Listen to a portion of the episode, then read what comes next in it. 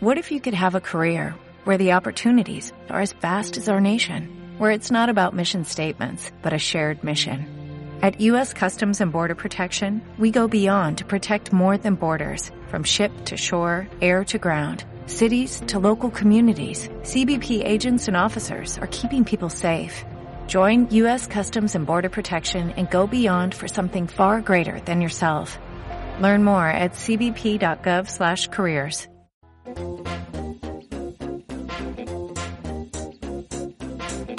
Esto es Visión Global con Gema González.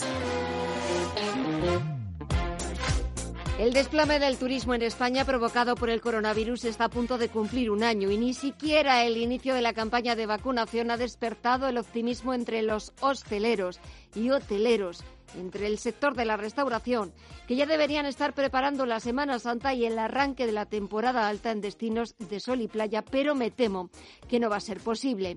La, ausencia, la semana de la hostelería española eh, se, la ruina de la hostelería española perdón, se confirma porque más de 85.000 negocios se cerraron en 2020 y la gran mayoría de las cadenas hoteleras dan por perdida la Semana Santa, aunque confían en que el verano sea mejor que el de 2020. Mientras tanto, echamos un vistazo a lo que está pasando al otro lado del Atlántico, a Wall Street, que continúa con números verdes a pesar del juicio político que se está celebrando este martes en el Senado, el impeachment, el segundo del expresidente Donald Trump. Tenemos al Nasdaq Composite que está en máximos históricos por encima de los 14.000 puntos. Está sumando un 0,31%. El Nasdaq 100 también está subiendo un 0,11% en los 13.711 puntos. El SP500 repunta un tímido 0,04% en los 3.917 puntos y el Dow Jones de Industriales está sumando un 0,13%. Ahora mismo está en los 31.425 puntos, pero el gran protagonista de este día es el Bitcoin. Alma Navarro, muy buenas noches. Muy buenas noches, porque sigue sin tener techo. Está subiendo un 8,6%, marca 46.781 puntos. Ahora los expertos se preguntan si hay temor a una burbuja alimentada por Elon Musk. Veremos lo que pasa en los próximos días. Te voy a repasar también el resto de criptodivisas, ya que ya que estamos, tenemos al Ethereum con subidas del 4,9% en los 1.778 dólares y al Ripple también en positivo, en verde, suma un 5,7 y se cambia a 0,47 centavos de dólar. Y echamos un vistazo también a media sesión cómo se están comportando las principales bolsas de América Latina. Cuéntanos. Lo hacen con subidas, aunque son suaves en este caso. Eh, la bolsa que más sube es el Lipsa de Santiago de Chile. Está ganando un 1,2% en los 4.542 puntos. También son importantes las subidas para el IPC mexicano, gana un 2% y marca 45.075 puntos. Más moderadas esas ganancias en el caso del Merval argentino, está ganando un 0,35%, 52.212 puntos y el Bovespa de Brasil está prácticamente plano, suma un ligero 0,04% en los 119.743 puntos. Nos falta también por conocer qué es lo que que está pasando en los mercados de divisas, qué está pasando con el euro, con la libra, pero también lo que está pasando en los mercados de materias primas. Pedro López Fontaneda, muy buenas noches. Muy buenas noches. Pues empezando por las divisas, las dos subiendo eh, medio punto porcentual. El euro ahora mismo se cambia a 1,21 dólares, la libra a 1,38. En cuanto a las materias primas, vemos como el barril de Brent, referencia en Europa, está subiendo casi un punto porcentual, se vende a 61,14 dólares el barril. El West Texas, de referencia en Estados Unidos, a 58,38 dólares el barril. Y terminamos con el metal dorado, el oro, ahora mismo subiendo un 0,2%, se cambia a 1.837 dólares la onza. Pues así están los mercados, este es el tiempo real y buscamos el análisis. Saludamos a Gabriel López, CEO de Inverdif. Gabriel, muy buenas noches. Buenas noches, ¿qué tal estás? Bien, ¿qué tal estás tú? ¿Cómo va la semana? Bueno, la verdad es que es sorprendente el comienzo de, del mes de, febrero que hemos tenido seis días de alza y, y casi la mayor parte del crecimiento que hemos tenido eh, este año eh, ha sido en estos días. El Dow ha subido un cuatro y medio, un pelín más, el SP un cinco y medio, el, el, Russell, el de las pequeñas y medianas empresas, en solo seis días ha subido un ocho y medio, y el, y el Nasdaq un 7. Así que si, si lo comparamos con las ganancias de todo de este año, la verdad indica que esta, esta última parte de, de, esta subida es con mayor confianza y, y, se junta a que tuvimos la corrección esa la semana pasada eh, por la especulación con las pequeñas empresas por parte del inversor pequeño y también con la tercera eh, con la tercera ola, pero parece que esta tercera ola no está teniendo los efectos tan nefastos en hospitalizaciones que las anteriores y sobre todo ya están saliendo resultados de la vacunación de la población con las cinco vacunas y nadie se ha puesto malo, nadie que ha recibido la vacuna ha estado hospitalizado, así que las vacunas son efectivas y ahora el mercado lo que está es arbitrando, descontando cuándo estará el 70% de la población vacunada. Se espera que en Inglaterra más o menos en marzo, en, Estados Unidos en mayo y aquí en Europa pues a final de, junio, julio. Eh, mejor dicho, que, que, es, sobre todo lo que está descontando eh, eh, la recuperación de la, del consumo y de las economías para el segundo trimestre. Ya he visto revisiones al alza de crecimiento del PIB americano para el segundo trimestre, ¿no? El que viene de más del 11% y de más del 6% para este año. Así que esto es muy significativo. Además, tenemos que añadirle que los bancos centrales siguen estando muy relajados todos los días salen miembros de la Reserva Federal hablando, hoy salió el de Texas y dice que por el momento la política monetaria se va a mantener hasta el año que viene, mejor dicho que todas estas compras se van a mantener hasta el año que viene y, la, y si hay una subida de tipos solo se descuenta hasta el 2023. Mejor dicho que esto va a generar tarde o temprano inflación, eh, es lo que quieren, lo van a conseguir y los miembros de la Reserva Federal no están preocupados por una inflación alta, digamos, por encima del 3%, el mercado sí lo está hablando mucho, pero es muy difícil conseguir inflación.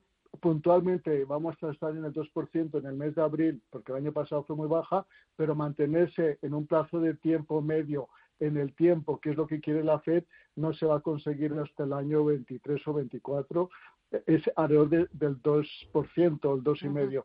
Así que tenemos eh, todo eso a nuestro favor una, una, una recuperación sincronizada de todas las economías mundiales, los mercados emergentes que se benefician del incremento de la demanda de materias primas.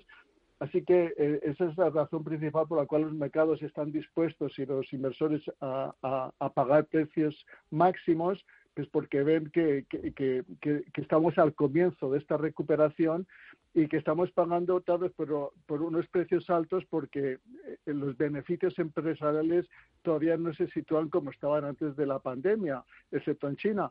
Pero una vez que estén, pues sí podemos ver un ajuste en lo que es la valoración por PER del mercado y que no nos parezca tan caros, sobre todo tomando en cuenta pues que las empresas son más eficientes, más productivas y tienen mejores márgenes eh, y, es, y sobre todo las tecnológicas que nos lo están demostrando a pesar de también que están en unos niveles altos. Y si estamos dispuestos a pagar precios altos, ¿qué recomendarías comprar? ¿En bolsa española, bolsa europea, bolsa americana? Bueno, yo creo que eh, aquellos sectores, basta con ver aquellos sectores que se han quedado atrás y que todavía tienen eh, potencial de recuperación. En los últimos 12 meses, el, el sector bancario ha perdido un 21%. Sí que es cierto que es increíble, ha recuperado un 11%, mejor dicho, que estaba en el 32-33% por encima, pero todavía tiene un gran potencial de recuperación el sector bancario porque es muy sensible a la subida de tipos por sus márgenes. Así que el sector bancario, el, la BNP, ING, estos son los bancos que, que, a mí me gustan. Después, en el sector de los automóviles también se ha quedado atrás, Renault, Volvo. Eh, en el sector de petróleo energético, el petróleo que está ahora a 60, 65 va a subir. Eh, pues Total, Repsol, eh, empresas así. Aquí en Europa también el sector de consumo, de lujo, eh, sobre todo los eh, en Asia hay mucho eh, mucho apetito a, consumir lujo pues Kering que es la, la, francesa Louis Vuitton pues son empresas que a mí me, me atraen bastante Pues eh, nos quedamos con todas esas compañías, tomamos nota no solo de las recomendaciones, sino también del análisis.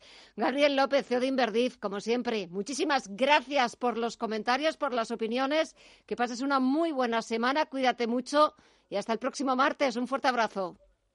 Igualmente, Gema, gracias. Visión global. Los mercados.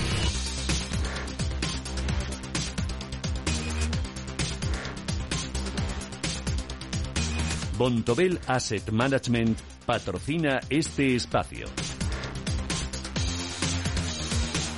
Y de vuelta a las principales bolsas europeas, mal día para el IBEX 35 que cae un 1,44% y mantiene por los pelos los 8.100 puntos. Los parques del viejo continente se han tomado su primer respiro en lo que llevamos del mes de febrero y aquí en el selectivo Alma Solaria entre los perdedores. Ayer presentó resultados, subió el beneficio un 27% en 2020 hasta los 30,4 millones, pero este martes ha recibido informes muy negativos de distintos analistas. Los de Renta 4 aseguran que la compañía no cumplió con las previsiones del mercado y Bankinter advierte incluso que su nuevo plan estratégico no es creíble. Al cierre se ha dejado un 12,21%. Ferrovial, IAG, Acciona y Naturgy también se ha colocado entre los peores, al igual que gran parte de la banca. La excepción Bankinter, que ha sumado casi un 1%, seguido de Farmamar y Viscofan. Los inversores cuestionan el visto bueno del gobierno a la OPA de Naturgy, que ha llegado a perder los 20 euros cuando IFM ofrece 23 euros. Y todo después de que la agencia Bloomberg publicase que el gobierno español se inclina por vetar la OPA. Fuentes, fuentes próximas al Ministerio de Economía señalan, sin embargo,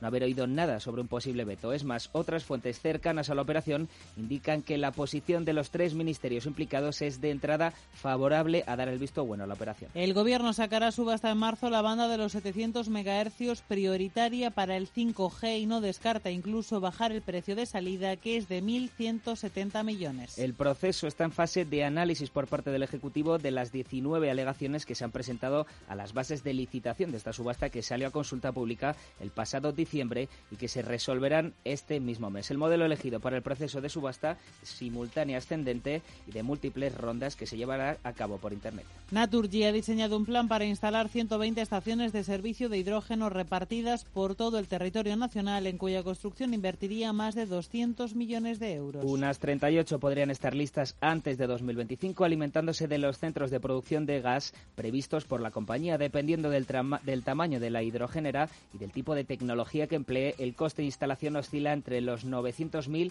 y los 4,8 millones para estaciones reconvertidas sin producción de hidrógeno in situ y entre el millón y los 7,9 millones para estaciones nuevas. Y un último apunte de la renta fija, el bono español a 10 años sigue en máximos desde noviembre, hoy ha llegado a superar el 0,14% y la prima de riesgo continúa en el entorno de los 57 puntos básicos. Bontobel Asset Management ha patrocinado este espacio.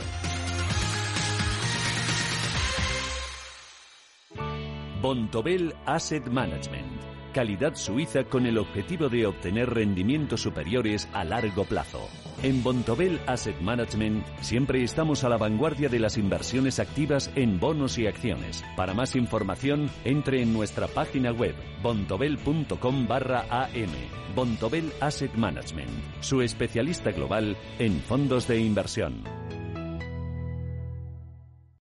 Información internacional.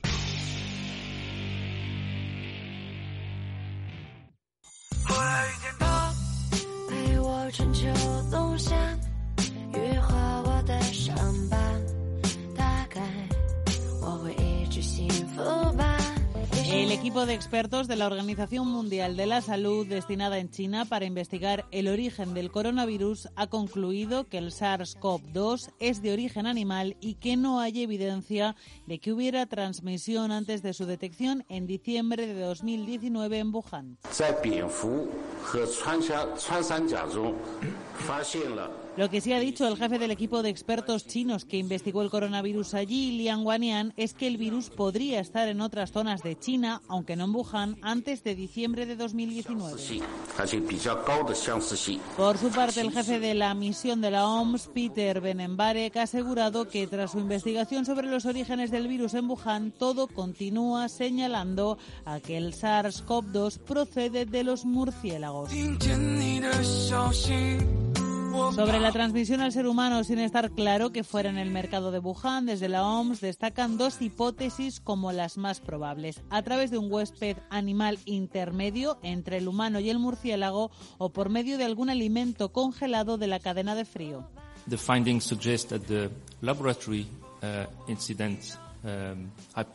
Teniendo en cuenta las pruebas de origen zoonótico del coronavirus, el jefe de la misión de la OMS, Van Barek, ha descartado seguir investigando la teoría de que el virus fue originado en un laboratorio. Dice que es extremadamente improbable que se explique la introducción del virus en la población humana y, por tanto, no es una hipótesis que implique futuros estudios, han detallado en un comunicado. El equipo de la OMS llegó el pasado 14 de enero a Wuhan, considerado como el epicentro de la pandemia y tras dos semanas de cuarentena ha estado visitando lugares como el mercado mayorista de mariscos de Huanan, donde se produjo el primer grupo de infecciones, y también el Instituto de Virología de Wuhan, que está participando en esta investigación para conocer el origen del coronavirus.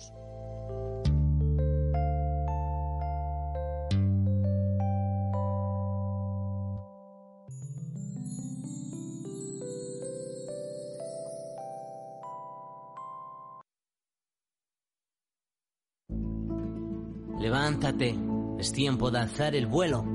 El sol se abrirá a paso entre las nubes del cielo. Mira hacia adelante, no estás solo, te está esperando el mundo. No importa que estemos lejos, volveremos a estar juntos. En el Santander seguimos ayudando a las familias y a las empresas. Y para que muy pronto puedas viajar y disfrutar, empieza ya a sumar avios con el plan Santander One Iberia Plus. Vamos, despega y vuela. En 1954 nací yo, mi menda, Antonio Resines. Desde entonces han cambiado muchas cosas. A mí que todo cambie me parece muy bien, pero que las cosas importantes no me las toquen. Sí, sí, sí, que no me las toquen. 1954 del Pozo. Que lo bueno nunca cambie. Hasta luego.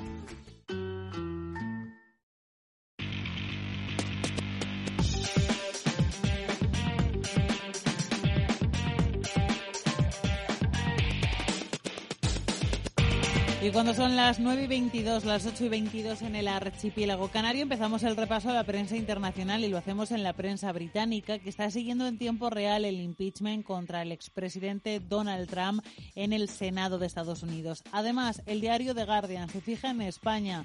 Dice que nuestro país registra hoy el mayor número diario de muertes de la tercera ola y que el total de casos supera los 3 millones. Cuenta The Times que según un profesor de la Universidad de Oxford, las vacunas convertirán en en un resfriado. También este diario se hace eco de las nuevas medidas que ha anunciado el gabinete de Boris Johnson.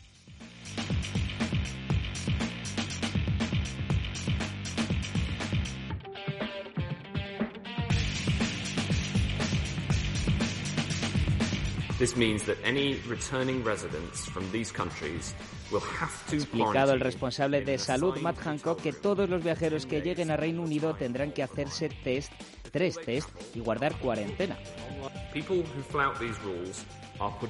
Y los viajeros desde países de riesgos que tengan que hacer la cuarentena en el nuevo sistema de hoteles tendrán que pagar casi 2.000 euros y si incumplen se enfrentarían a multas de 1.000 libras. En el diario francés Le Monde, el Parlamento aprueba el estado de urgencia sanitario hasta el 1 de junio. En Les Echos se hacen eco de un estudio que cuenta que padecer siete enfermedades, entre ellas el cáncer de pulmón, multiplica el riesgo de padecer un coronavirus severo o de morir. En la prensa alemana, el Handelsblatt lleva que la Cancillería quiere extender el cierre hasta marzo. Los gobiernos federal y estatal están debatiendo las medidas. Mañana se tratará esta ampliación de las restricciones. Y terminamos en el diario italiano La Estampa, que se hace eco del avance de las consultas que están celebrando el candidato a primer ministro del país, Mario Draghi, con los diferentes partidos políticos. Parece que las reuniones marchan a buen ritmo. Dejamos la prensa europea y nos vamos al otro lado del Atlántico, donde los principales diarios estadounidenses siguen al minuto el proceso de impeachment al expresidente Donald Trump, que ha comenzado este martes en el Senado. The New York Times nos cuenta que los demócratas necesitan convencer a 17 republicanos para que voten a favor del juicio político. Uh, the Senate has a solemn responsibility es el líder demócrata Jack Shammer pidiendo al Senado que asuma su responsabilidad solemne de hacer que Trump rinda cuentas. The Washington Post recoge el testimonio de los abogados del expresidente. Dicen que se sintió horrorizado de inmediato por el ataque al Capitolio, mientras Joe Biden continúa trabajando para sugerir que no está prestando atención al juicio político. Y The Wall Street Journal, por su parte, también cubre en directo el impeachment. En América Latina, el Clarín argentino sigue analizando el proyecto sobre el impuesto de las ganancias, poniendo ejemplos de cómo impacta estará en el bolsillo de los argentinos. En Chile, el Mercurio recuerda el Día Internacional de la Internet Segura, que 7 de cada 10 niños juega online casi todos los días y el 57% lo hace con desconocidos. El Universal de México destaca que se están reduciendo los contagios de virus en todo el país, una buena noticia según el presidente Andrés Manuel López Obrador. Por su parte, el secretario de Hacienda asegura que ya hay más vacunas contratadas que mexicanos. Y terminamos el repaso en el globo brasileño que cuenta que el, que el presidente Jair Bolsonaro ha excluido de la reunión ministerial al vicepresidente Hamilton Mourao por contradecirle y por decir que él sí se vacunará contra la COVID-19.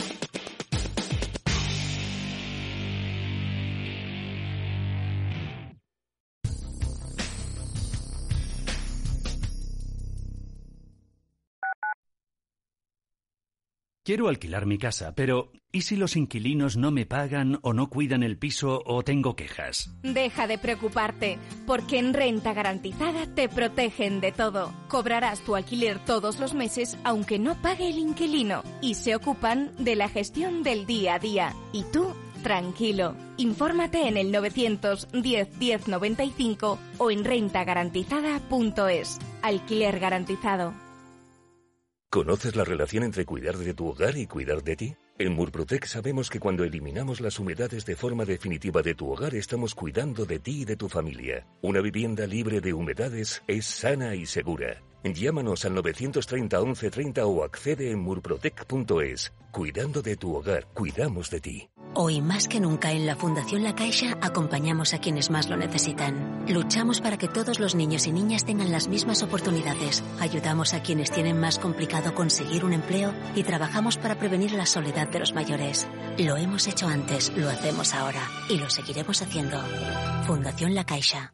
Desde 2002, el restaurante Asador Yumbe ofrece lo mejor de la cocina vasca en Madrid. La selección cuidada de los productos desde su origen y el trato cercano son señas de identidad de nuestro restaurante. En Iyumbe apostamos por una cocina en la que priman los sabores, basada en el producto de temporada y que mima al máximo la calidad de sus platos. Estamos en Madrid, en Paseo de la Castellana 172, en el 91 867 5902 y en La Moraleja, en Avenida de Bruselas 9, en el 91 490 1096. Restaurante Asador y Yumbe.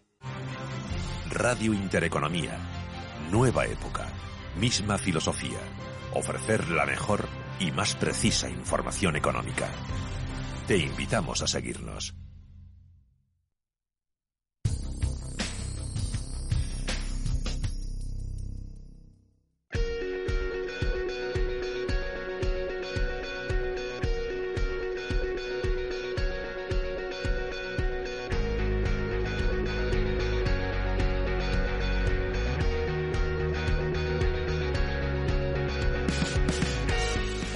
Pasan 28 minutos de las 9 de la noche, una hora menos en la comunidad canaria. Y este martes 9 de febrero se celebra el Día Internacional de la Internet Segura.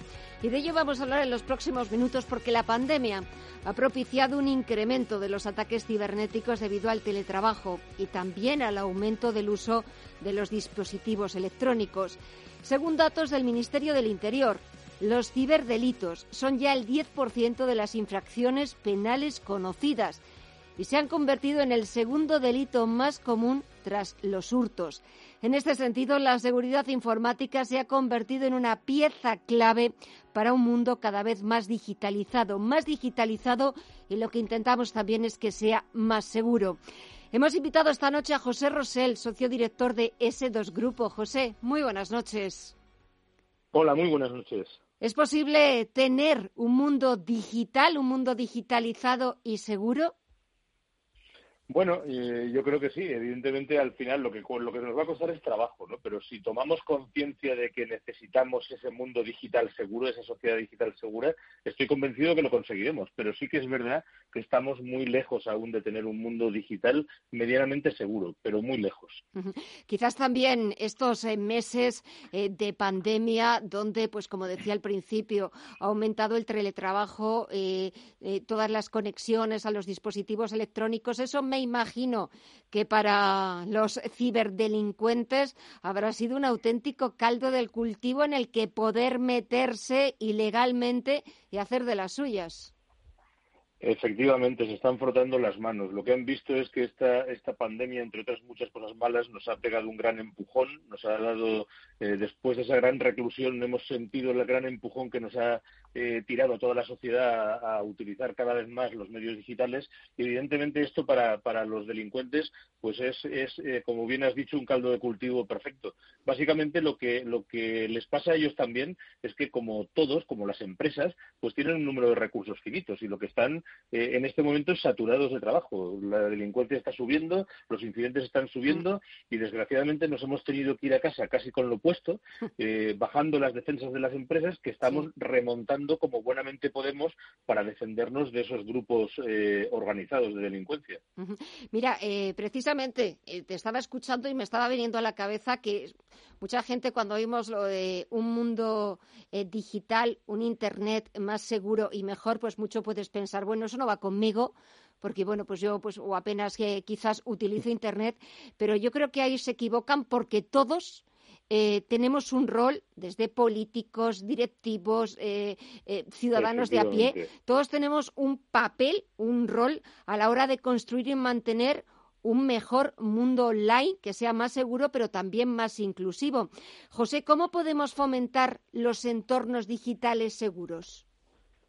Bueno, yo creo que eso que has dicho es una verdad eh, buenísima porque eh, los, los, los, ciberdelincuentes se frotan las manos cuando oyen ese tipo de comentarios. Todos somos parte de un gran sistema, un gran sistema que hemos montado sobre el mundo físico, hemos montado una sociedad digital y está todo hiperconectado, todo interconectado, cada vez más. Hemos conectado nuestras casas, nuestros hijos, los colegios, los barcos, los coches, lo hemos conectado todo.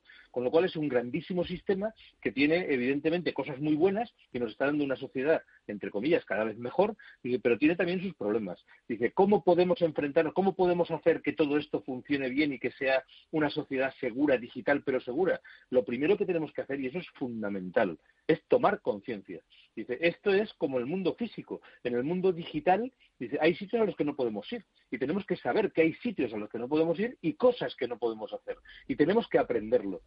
El único problema que, estamos teniendo con esto es que el aprendizaje, o sea, la, inmersión que estamos haciendo es rapidísima. Hemos pasado de un mundo físico, casi totalmente físico, a un mundo en el que todo está conectado. Con lo cual, hemos tenido muy poco tiempo para prepararnos. Y entonces hay generaciones enteras que no se han dado cuenta, que cuando se han dado cuenta dicen, ah, esto no va conmigo, como decías tú antes, ¿no? Pero realmente sí que va con todos. Porque al final, al final, como todo es un gran sistema, nos buscan el punto más débil para robarnos dinero, para poner en jaque los datos médicos de nuestra familia, para poner en jaque las empresas que nos dan luz, que nos dan agua, para todo. Claro, porque, claro, no solamente, perdona que te interrumpa José, no solamente cuando dices, bueno, pues no, esto no va conmigo y yo no, no meto datos en la red, apenas lo utilizo, no, perdona, va contigo, pero también con la gente a la que conoces, con la gente con la que estás tratando. Claro. Porque no solamente, o sea, tú dejas abierta la puerta, pero por esa puerta se cuelan los ciberdelincuentes y fíjate, es que me lo has quitado de, lo estaba pensando,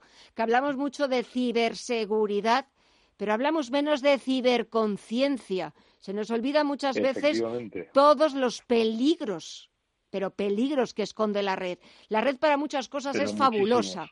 Es fabulosa, nos permite estar conectados y sobre todo pues haber sobrevivido estos meses tan terribles, pero eh, no deja de tener un lado oscuro o un lado peligroso en el que es verdad que hay que tener cuidado y como tú decías, saber qué cosas se pueden o no se pueden hacer, como la vida misma. Efectivamente, además que los, ciberdelincuentes están entrenados para esto, o sea, están esperando sea, de hecho juegan con, con, La gente es buena por naturaleza, o mucha gente es buena por naturaleza, con lo cual juegan con esa confianza. Y parece que por estar detrás de una pantalla por estar lejos, pues eh, parece que todo es bueno y es mentira, hay muchas cosas malas. Evidentemente aquí tenemos que andar con muchísimo cuidado, o sea, activar nuestro sentido común digital. Dice, porque es algo nuevo, es una cosa nueva que no nos han educado, no nos educaron en el colegio. Cuando éramos pequeños no teníamos estos medios. Dice, con lo cual tenemos que aprender, pero ya no solo por nosotros, que somos adultos, sino también por nuestros hijos que están, eh, están viviendo todos los días, todos los minutos de su vida relacionándose en esa red gigantesca en esa sociedad digital nueva que les hemos creado nosotros y que, y que eh, es una, una especie de sociedad, casi diría yo, sin ley. Dice, porque los gobiernos están haciendo todo lo que pueden y están haciendo muchísimo trabajo, pero no deja de ser cierto que evoluciona a una velocidad que hay veces que da, hasta miedo, o sea, ver, ver qué tipo de aplicaciones están saliendo, las redes sociales nuevas, las amenazas, que a veces, incluso cuando ves eh, ciberdelitos, dices, pero ¿cómo pueden hacer estas cosas? Dice, y las hacen, las hacen y además ganan dinero, porque lo que están buscando es dinero, información, mm. fotografías, eh, poner en jaque nuestra, nuestra sociedad con lo cual hay que andar con mucho cuidado y tomar mucha ciberconciencia, como muy bien decías. Una ciberconciencia que a veces es, eh, bueno, pues sentido común. Eh, actuar con prudencia. Eh, y muchas veces pensamos, bueno, lo de las contraseñas, que sé que vosotros los expertos nos lo repetís como una de las, eh, bueno, pues de las opciones más fáciles, quizás para el usuario, bueno, pues de intentar complicarle un poquito la vida a ese ciberdelincuente y muchas veces pensamos, sí, voy a tener una lista completa con todas las contraseñas para, para todas las páginas. Pero a veces un pequeño gesto el de cambiar la contraseña, el de no poner nuestra fecha de nacimiento, o los nombres de nuestros hijos, etcétera, pero a veces un pequeño cambio puede hacer mucho no te puedes imaginar lo importantísimo que es eso.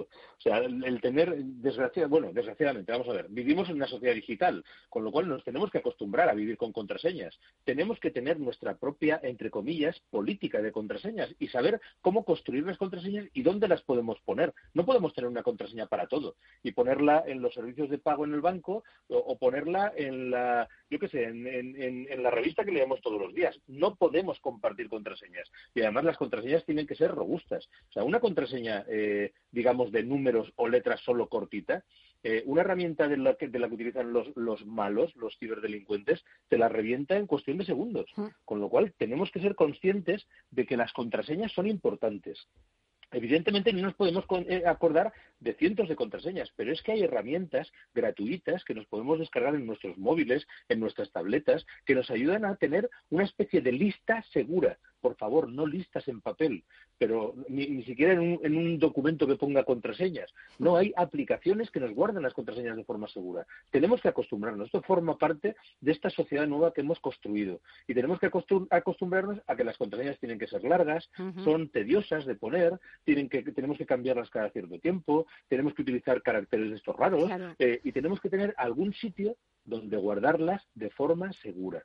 Dice, pero eso de verdad que es fácil. Son, hay, hay muchos sitios donde te explican cómo tener contraseñas robustas, cómo guardarlas de una forma sencilla, para no volvernos locos, porque si no, cualquiera, hasta yo me volvería loco con sí, Sí, pero sí, fíjate que, que muchas veces eh, cuando estás eh, metiendo una contraseña en alguna página eh, web, incluso la propia página te mide la, la, seguridad de esa contraseña, te dice si es media, alta, baja, ya te está dando una pista. Y muchas veces, pues claro, a veces, claro, la mayoría de las ocasiones no lo piensas, pero eso, eso, pues dejas a lo mejor un documento en tu ordenador o, o en el móvil donde pone bien claro, contraseña Efectivamente. ya estás, ya estás dando pistas. Claro, que son pequeños detalles que hay que irlos cuidando sobre todo, pues es verdad que si caemos en manos de estos ciberdelincuentes que, que, tienen todos los medios a su favor, pues como tú dices, en segundos te han reventado todas las contraseñas. Pero es verdad que hay que intentar poner un poquito de nuestra parte dentro de nuestras eh, posibilidades y de lo que podamos hacer, pero por lo menos intentárselo poner difícil. Claro, imagino que tú hablabas antes, José, pues de cómo es verdad que el teletrabajo, los dispositivos electrónicos ha hecho pues que, muchas empresas eh, se hayan visto pues de un día para otro, pues a ver cómo podías facilitar ese teletrabajo e intentar evitar mm. eh, pues una dispersión de datos eh, de, empleados. Eh, claro, esto para las empresas también ha supuesto una reorganización, me imagino que brutal. igual que el perfil, claro, el perfil del experto en ciberseguridad. Claro, necesitas también una formación y necesitas también medios, métodos. Claro no hay gente, no hay tiempo, no tenemos, no tenemos esos skills, esa, formación, no existe en las universidades, estamos faltos de talento en, el, en, todo ese ámbito y, y, las empresas, pues muchas veces, aunque quieren, no pueden porque no tienen capacidad para hacerlo. Eh, evidentemente tienen que seguir trabajando y eso es lo primero, porque si no hay trabajo ya no sirve nada. Pero es, es, muy cierto que cuando alguien tiene un incidente, ya sea un particular o sea una empresa, cuando lo tiene lo pasa muy mal. Eh, son incidentes que a veces eh, implican el robo de información sensible, incluso el robo de información muy personal, pues y tu historial clínico, fotos de tu familia, que después aparecen en sitios donde lo están vendiendo y las están mal utilizando incluso. Entonces, el, el, el hecho de tener un incidente es, muy grave. Y además ahora, como hemos conectado nuestras casas con nuestras empresas por cuestiones pues evidentes de la pandemia, pues encima cuando tenemos un incidente en casa nos lo llevamos a la empresa y cuando nos lo llevamos a la empresa ya no afecta a una familia solo, afecta a un montón de familias. Y yo he visto muchos casos de empresas que lo han pasado francamente mal por tener ciberincidentes con ransomware que les han secuestrado sus ordenadores, su información, luego la han vendido, les han pedido un rescate. La gente lo está pasando mal. Y yo creo que esto es una labor compartida. O sea, no podemos ser, entre comillas, egoístas y pensar que porque nosotros no, no creamos que podemos tener un problema, eh, pues eh, no no, tenemos por qué tomar medidas de seguridad. Tenemos que tomar medidas de seguridad como sociedad, todos juntos. Y yo creo que así seremos capaces de construir esa eh, sociedad digital segura que cada vez necesitamos más. Estoy totalmente de acuerdo contigo. José Rosell, socio director de ese dos grupo, te agradezco muchísimo que hayas participado este martes 9 de febrero en el Día Internacional de la Internet Segura y ojalá que sí, que acabemos consiguiendo todos como sociedad en general, porque cada uno participamos desde nuestra pequeña, pequeña parcela, pequeña esfera, que consigamos ese mundo digital cada vez mejor, cada vez más seguro y también cada vez más inclusivo. José, de verdad, muchísimas gracias. Ojalá, exactamente. Muchísimas gracias. Muy buen trabajo y hasta la próxima. Un fuerte abrazo. Gracias, hasta la próxima. Un abrazo. Radio Intereconomía es la mejor plataforma para dar a conocer, relanzar y poner voz a su empresa. Nuestro equipo comercial le asesora para conseguir sus objetivos. Contacte con nosotros. Teléfono 91 999 2121 y en el mail comercial arroba intereconomía.com. Radio Intereconomía, la radio de las empresas. Si mantienes la cabeza en su sitio, cuando a tu alrededor todos la pierden, si crees en ti mismo cuando otros dudan, el mundo del trading es tuyo. Trading 24 horas, un sinfín de oportunidades. Cuando ves la oportunidad, IG. Todas las operaciones conllevan riesgo. 76% de las cuentas de inversores minoristas pierden dinero en la negociación de CFD con este proveedor. Debe considerar si comprende el funcionamiento de los CFD y si puede permitirse asumir un riesgo elevado de perder su dinero.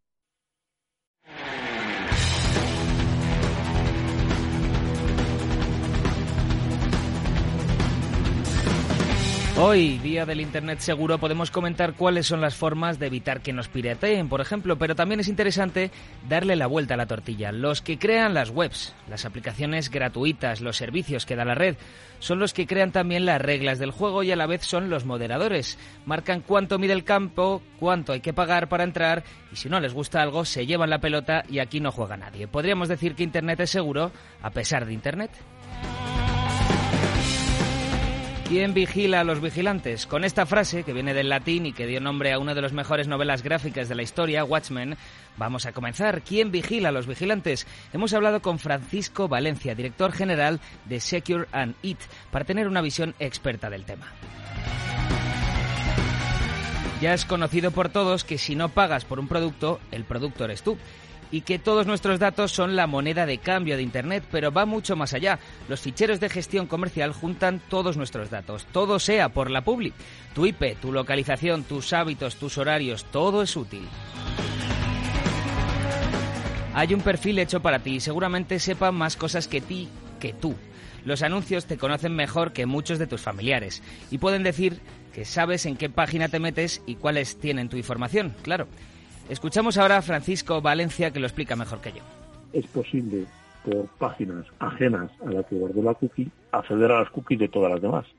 Entonces yo podría ser el servidor de una página que tú visitas eh, y que no tiene que ver con nada de lo que has hecho anteriormente, pero sí saber que ayer estuviste visitando una página de cierto tipo o que visitas páginas con cierta ideología política. Vamos un poco más allá. Imagino que a todos nos suena lo de los móviles espía, ¿verdad? Cuando hablas con un amigo de un producto y te aparecen anuncios justo después. Pues no es ninguna novedad decir que hay aplicaciones que usan tu micrófono para captar palabras clave. Pero ¿sabías que también usan la cámara? La del ordenador, pues sí, hay gente que la tapa, pero la del móvil, ¿quién tapa la del móvil? Francisco Valencia nos ha contado que muchas aplicaciones hacen esto. Y lo peor es que tú lo aceptas, aceptas ser el producto. Dices, ¿qué más da si yo no soy importante? Pues escucha cuánta de tu información es importante para una aplicación gratuita. Y eso incluye pues acceso a la cámara, incluye acceso al micrófono, incluye acceso a tus contactos, a tus fotografías, a tu geoposición, a saber exactamente dónde estás, eh, a tus datos de navegación, a las llamadas que haces y recibes, a los SMS. Es decir, la aplicación cuando se instala se va a conceder ciertos permisos que lamentablemente eh, todo el mundo le da a, permitir todo pues porque quiere probar el juego por lo que sea. Y esto es legal porque lo aceptamos. Como dicen los chichos, ni más ni menos. No es que tú personalmente seas importante, sino tu capacidad de consumir.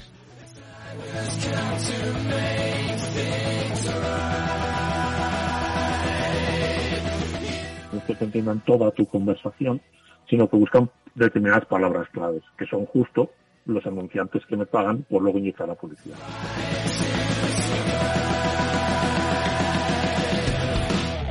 Y por estas razones no es posible dejar que Internet sea una jungla. Los mercados tienden a hacerse con todo e Internet es el mercado de mercados. Facebook, WhatsApp, Google, Amazon ya son un oligopolio con más poder que la mayoría de los países. Tal vez habría que ir pensando en pararles los pies, así opina Francisco Valencia yo creo que ya son más poderosas que los estados. Es decir, los, las fake news que se mueven en redes sociales suponen un gravísimo problema para todos los gobiernos del mundo. ¿no? Son capaces de mover eh, la, la, inteligencia eh, colectiva o las ideas colectivas que tiene un país. Yo creo que es necesaria una regulación fuerte que regule redes sociales y que tiene que además tener un impacto eh, multinacional, en nuestro caso, al menos europeo. Y con la frase que empezábamos vamos a terminar. ¿Quién vigila a los vigilantes? ¿Estamos seguros en Internet si somos a la vez el producto y la moneda?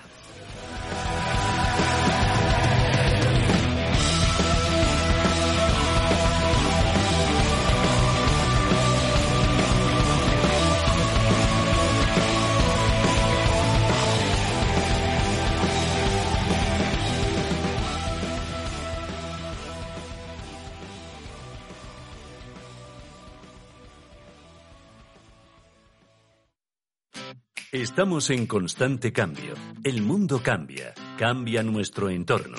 Cambios que nos hacen reflexionar. Cambios que nos hacen apostar por fórmulas diferentes. En la radio apostamos por el sector inmobiliario. Súmate al cambio con IDE Inmobiliario. Cada jueves de 11 a 12 de la mañana en Radio Intereconomía. Nos sumamos al cambio.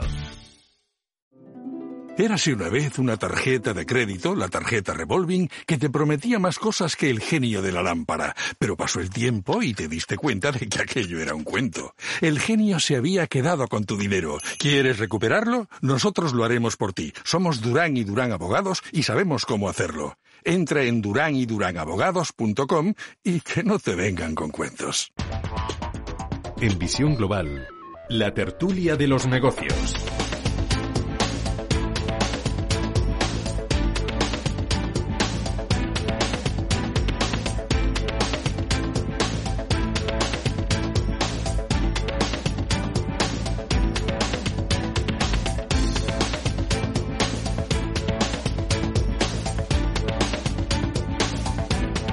Pasan casi 49 minutos de las 9 de la noche, una hora menos en la comunidad canaria y comenzamos ya nuestro tiempo de tertulia. Comienzo saludando a Miguel Córdoba.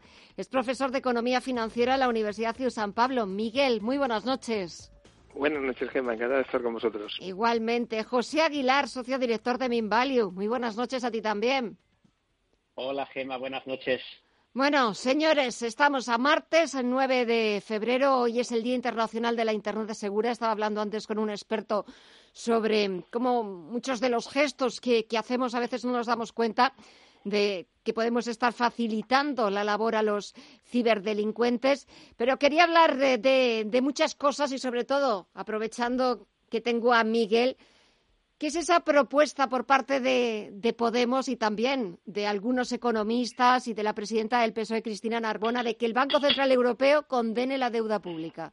¿Nos hemos vuelto locos? Pues, pues simplemente es una estupidez. O sea, Vamos a ver, hay, y sobre todo por dos motivos. Lo primero, que bueno, para que se condone deuda pública, eh, alguien tiene que perderlo. Eh, ten en cuenta que el Banco Central Europeo es el único que está comprando deuda pública española, tiene ya casi el 30% de toda la deuda pública española, estamos hablando de 400.000 millones. Eh, lo que no tiene ningún sentido es que diga, vale, pues condono 250.000 millones. Ah, muy bien, estupendo. Y, y vale, ¿y, ¿y quién lo paga?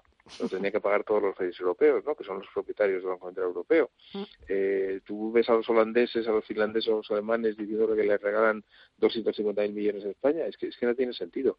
Una cosa de estas es una reducción que se hace dentro de un plan de rescate. Y puede que ocurra, ¿eh? sabes que mi opinión es que en mm. un año, año y medio puede, podemos llegar a un momento complicado, pero eso implica unos ajustes muy importantes en un país y, es como se tiene que hacer.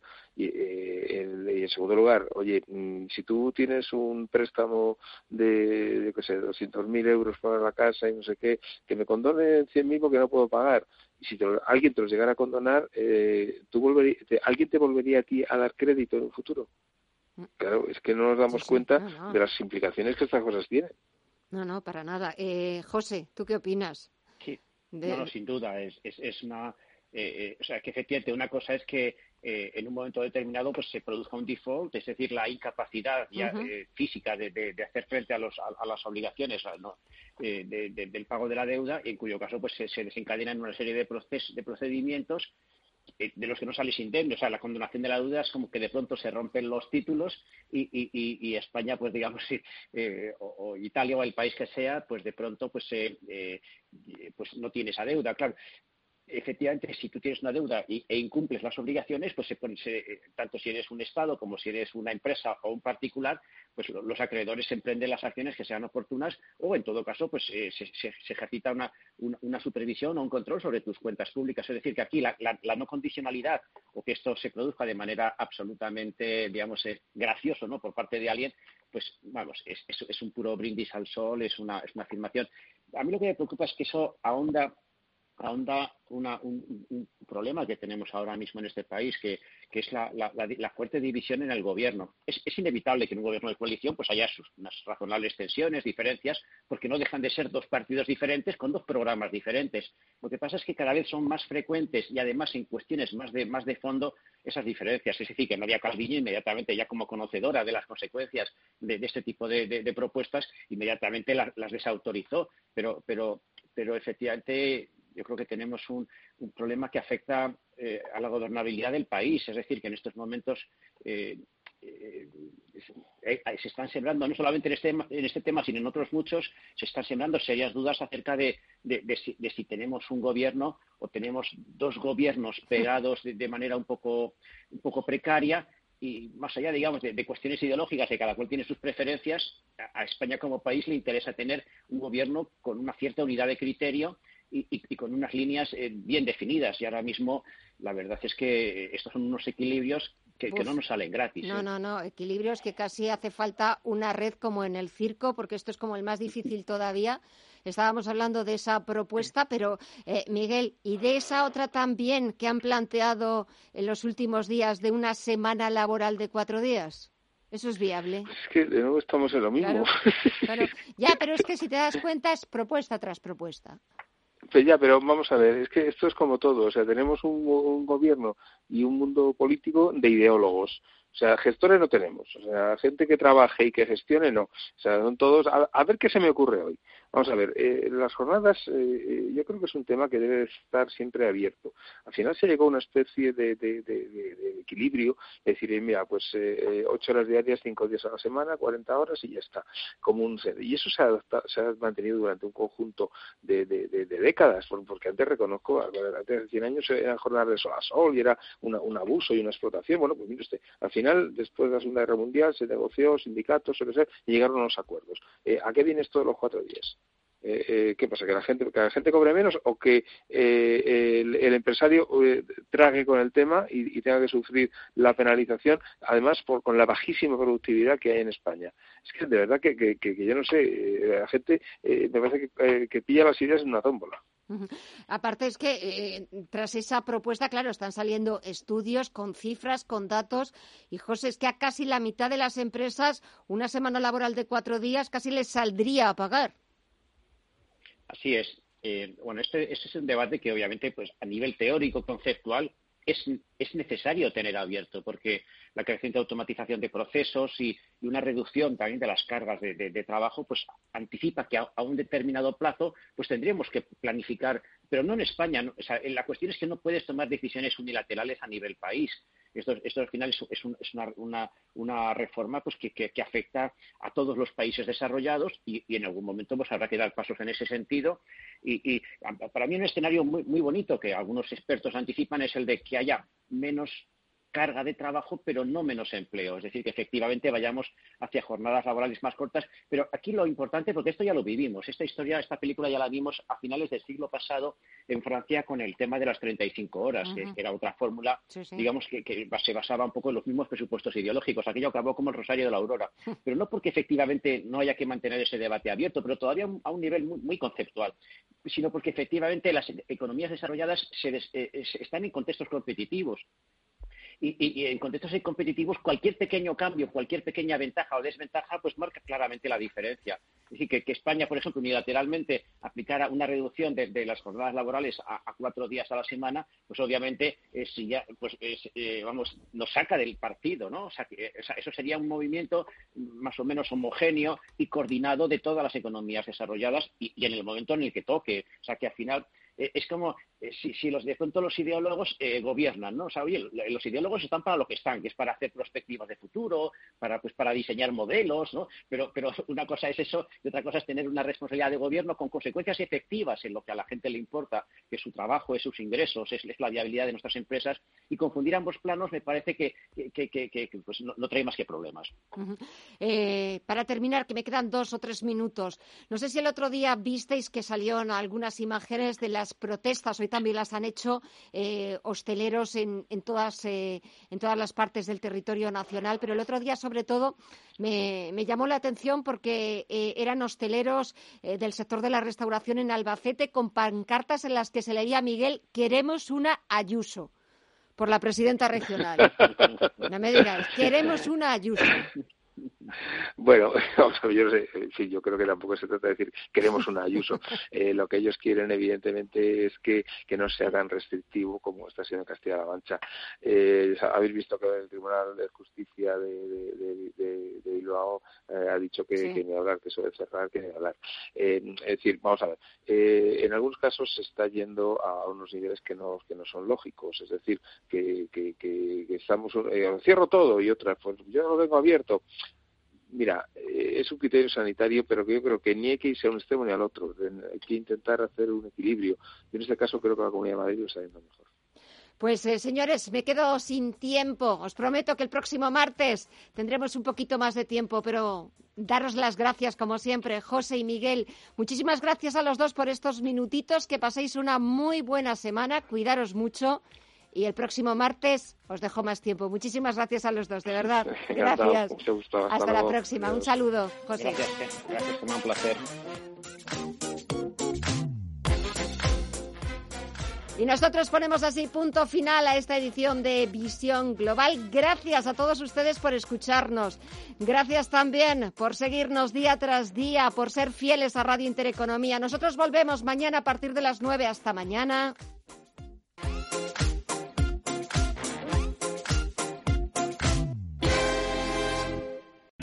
O'Reilly Auto Parts puede ayudarte a encontrar un taller mecánico cerca de ti. Para más información, llama a tu tienda O'Reilly Auto Parts o visita oreillyauto.com.